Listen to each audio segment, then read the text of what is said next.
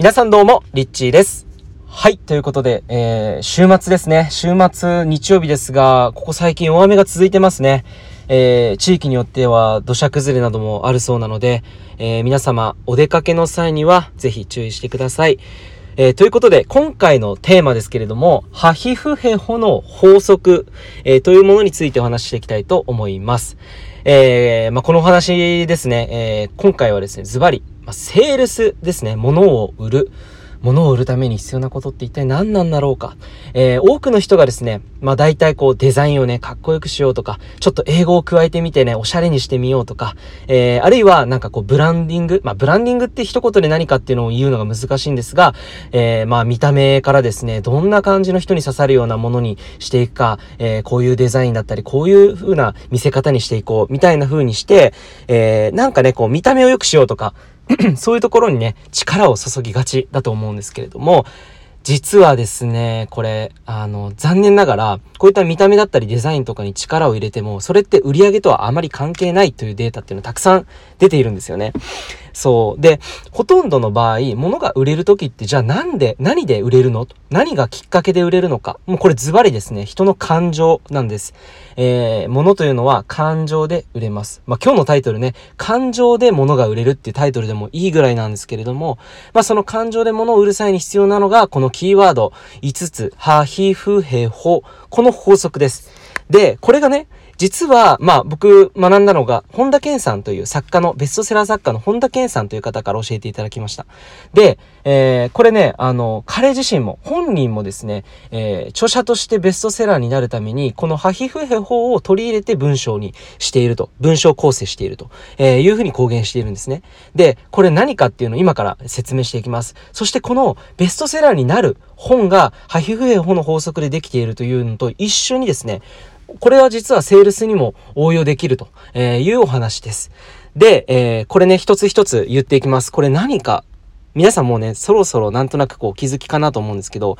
えー、実はこのハヒフエを、歯はですね、ハッとすること。火は、ヒーとなること。まあ、ヒャーとかヒーですね。そして、ふが、ふーと一つき、え一息つけること。で、へが、へー、なるほどっていう風になるものですね。そして、ほが、ほっとできること。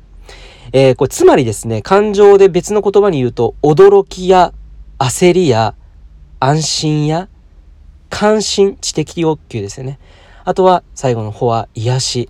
え、これらがうまく取り入れられているものっていうのは、え、ものすごく感情が揺さぶられるんですね。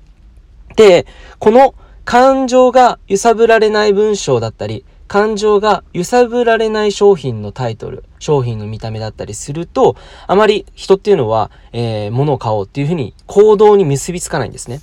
なので、このハヒフヘホの法則を取り入れたものをなるべく商品に取り入れたり、あるいは何かセールスをする際の文章に入れ込んでいこうというお話です。これね、結構意外と意識すれば誰でもできるんじゃないかなと思います。で、僕たちってなんかね、基本的にこう、見た目に本当に惹かれると思うんですよ。ただ、えー、例えばですよ、わかりやすく言うとなんだろうな、えー、可愛い人とか、うん、なんだろう。じゃあ、すごくね、素敵な文章が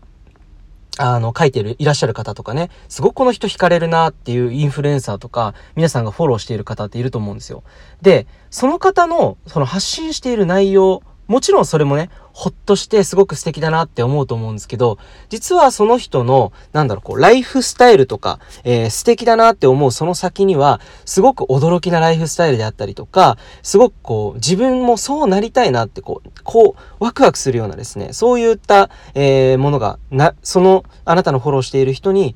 要素として含まれている可能性っての結構多いわけですよね。だから表面的になんかこう、例えばあの人かっこいいなって皆さん言うんですけども、口を揃えて言うんですが、かっこいいっていうのって実は、えー、その人がすごく知的的だったりとか、えー、すごく安心感を与えてくれるような存在であったりとか、えー、することがあるいは癒しとかですよね。そういう人っていうのはすごく魅力的じゃないですか。なので、えー、こういった感情が動くと、やっぱりその人のことを好きになるっていうことが、えー、人との関係、人間関係においても、まあ言えるということなんですね。で、これが、えー、大抵の場合、まあ、この売り上げだったりにも結びついていきます。っていうか、ほとんどもしかしたら売り上げに直結するんではないかというのを僕自身もそういった、えー、経験の中でですね、本当に、えー、自負しています。で、特にこのハヒフヘホの中でも、特に一番、まあ、売上とかね、に直結するものっていうのは、要するにセールスをする際に人の感情が動く際に人が物を買いたいって思う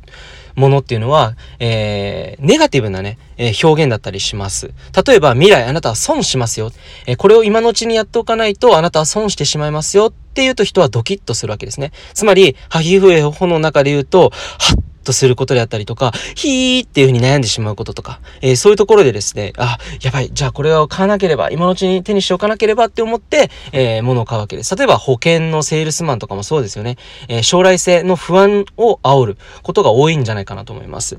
えー、ただ、まあ、今の時代っていうのは、いくらね、煽っても物は売れない時代にも突入していると思います。えー、どちらかというと、人、によって物が売れる。誰が紹介してくれたから、誰がいいって言ってたから物を買う。そんなきっかけで物を買う人は増えてきているんではないでしょうか。例えば、YouTuber がおすすめしているものだったらなんかこう見てしまう。あるいはあなたのフォローしているインスタグラマーさんが、えー、たまたま写真に写ってるアロマのね、オイルがすごくなんか気になって調べて買ってみたりとか、そんな風に誰がっていうものがきっかけで物を買うっていうことが多いと思います。えー、そうなってくると、自分自身が例えば物を売る人であるのであれば、自分という存在が人に感情を動かす。いい意味で、まあ人を感動させるっていう方ですね、今度は。感動させるような人であることっていうのはすごく大事なことであると思います。で、例えばね、癒しを与えるような存在の人、あるいは、えー、人にね、知的なものを教え、教えて、本当になるほどなとか、えー、すごく興味深いなっていうふうに思わせてくれる。そういう人っていうのはやっぱり価値があるわけなんですよね。まあ人々がそういった人を求めて、物を買ってみようかなって思うようなきっかけになると思います。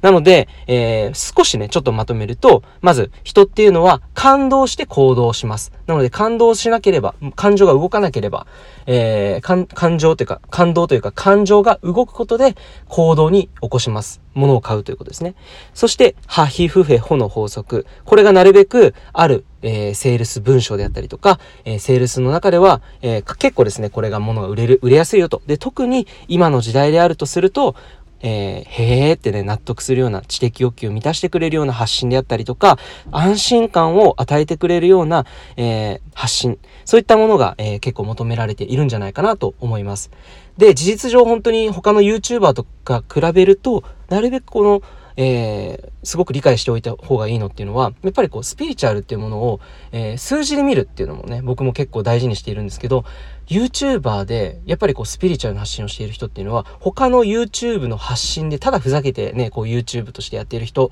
あるいは、なんかこう、えー、ビジネスのことを発信している人よりも、えー、フォロワー数が少ないのに関わらず再生数が多かったりするんですね。それはなぜかっていうと、やっぱり人を安心させて興味深く、えー、そしてなんかこう、その人と一緒にいる感覚になって安心するんでしょうね。えー、それっていうのは人が今求めているものなんじゃないかなと思います。なので、えまあ、ダライラマ法ですね、昔こういうこういった言葉を残しているんですが、えー、彼が言ってたのは、えー、これからの時代っていうのは多くの成功者は必要としないと。えー、それよりも多くの人の心を癒す人が必要ですよ、みたいなことをね、言っていたと思うんですけど、本当にそれが今求められていると思います。なので、スピリチュアルな活動をしている人っていうのは、これから本当に堂々と、え自分がね、本当にそういう存在であるっていうこととかを、もう前に出てどんどん発信していくのがいいんじゃないかなっていうふうに思います。はい、ということで、えー、今日のお話はいかがだったでしょうか。ちょっとね、ビジネス的なセールスの知識の話だったんですけれども、これは誰でも実践ができることだと思います。ぜひ自分でできること、え、ハヒフヘホ。じゃあ今日の書くこの投稿の中にこの文章、ハヒフヘホを入れてみようかな。ハッとすること、ヒャーっとなること、ふーっと一息つけること、へーってなること、そしてホッとできるようなこと、それらを文章に取り入れたらどんなものができるのか、ぜひですね、これを活かしてみて、みて、そして活かしてみるところから、えー、それが知識識になって自分の宝物になっていくと思います。ぜひやってみてはいかがでしょうか。ということで、いつも聞いてくださりありがとうございます。リッチーでした。